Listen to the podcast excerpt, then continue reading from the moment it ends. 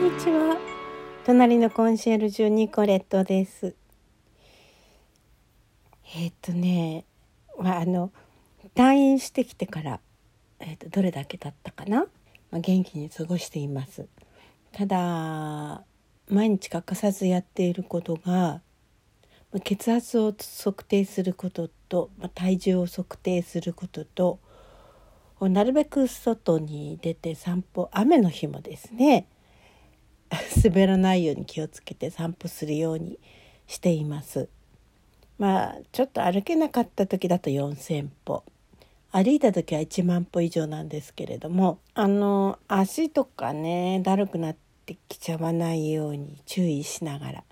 時々休憩しながらですねでも欲張りだからついつい買い物をしてきちゃうんですね。そうすると、えー、自分で持てないから必ず誰か娘か、えー、夫に付き添ってもらって買い物した場合は荷物を持ってもらいます。特にあの胸の痛みとかそういうものはないのでね、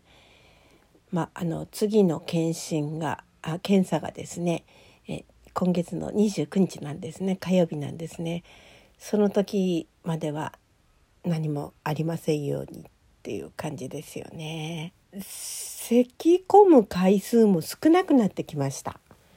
まだちょっとあの痰が絡んだりするんですけどねこれはまあ心臓とは全然関係ないんですけれども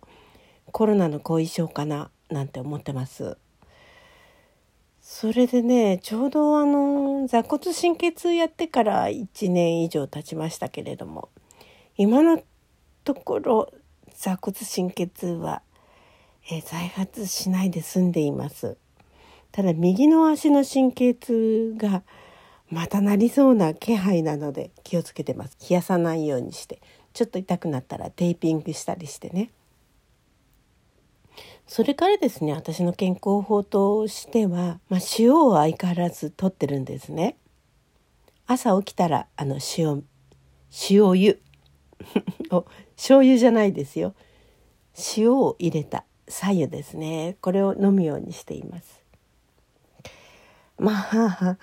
あの病院ではですね病院食に塩かけて食べてたんですけどねで大変ですよ看護師さんの目を盗んでそしたらねちょっとある時見つかってしまいまして「あそれ塩ですか?」って聞くんですよね。で「あそうですあの歯磨きに使ってます」なんて言ったんですけど実は食事にかけていたんですけれどもねでも検査してもナトリウム検出されてなかったので大丈夫みたいです。まあ私が食している塩というのは新宝塩というお塩ですのでえー、っとね生成されたお塩ではないんですよね。ですから大丈夫なはずなんですけれども病院では のいけませんって言われてます。1日、えー、6グラムの塩って言われてるんですけど6グラムっていうと小さなスプーンに、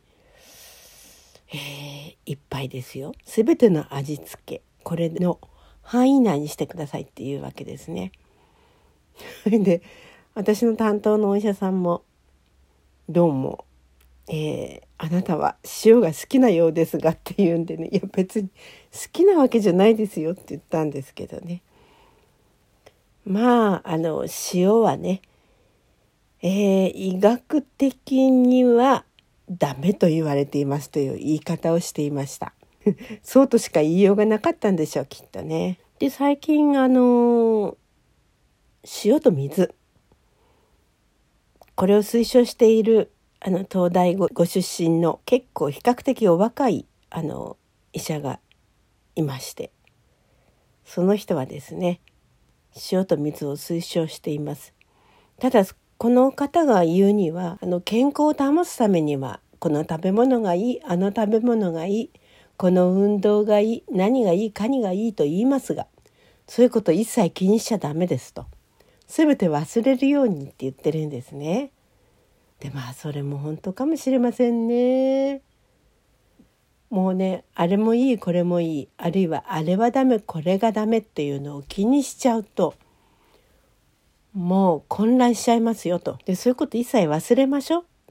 て言ってるんですねああそうだろうななんて思ったりもします。で私があのやっていることは毎日朝と夜ね血圧を測ることあとあのお塩のお湯を飲むこと。それも生成されてないお塩ですよ。あの例えばあのモロッ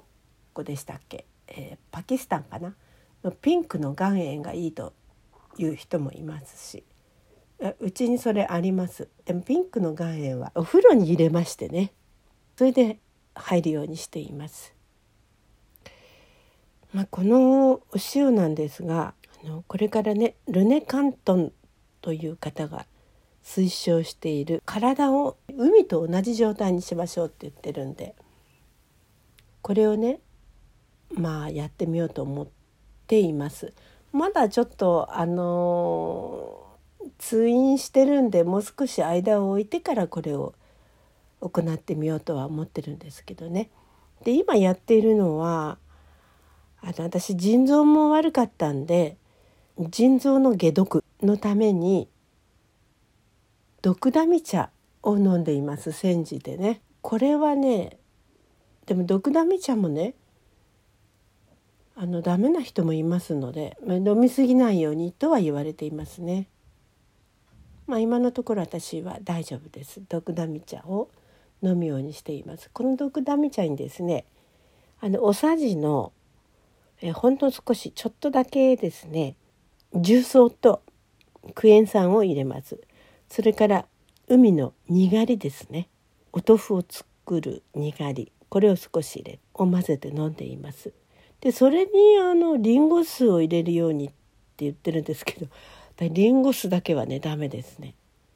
飲んじゃうと気持ち悪くなっちゃうのでリンゴ酢は入れないででこれはあの腎臓を解毒してくれるそうですので、まあ、これは試しにやっています。それからですねえヒポクラテススープっていうのをご存知ですか？これはあの作って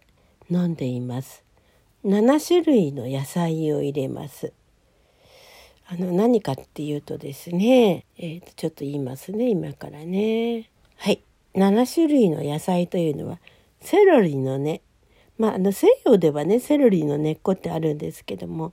えー、これは日本ではなかなか手に入りませんのでね。セロリの茎23本ですね。それから西洋長ネギ。これも手に入らなければ普通の長ネギ中くらいのを1本それから玉ねぎ中くらいのを1個トマト小さいのを3個から4個じゃがいも中くらいから大きいのを2個にんにく45片パセリのみじん切りカ4分の1 作り方ですがまああのカビとかそういうのに気をつけてですね野菜をすべて洗いますね。そして、えー、一口大に切りまして大きな鍋に入れて細かくしすぎなくていいです。最後にすべてフードミルで潰しましょう。鍋に入れた野菜の3分の2が隠れるくらい水を入れます。鍋の蓋を閉めて加熱して水が沸騰したら弱火にして約2時間加熱します。スープを冷ましてから水分も一緒にフードミルで潰します。ミルに残った野菜の皮や繊維は捨てます。こしたスープはカップスープとして飲めるような滑らかさになるように完成後に適度に水を足すっていうことなんですけども私はこれに塩を入れます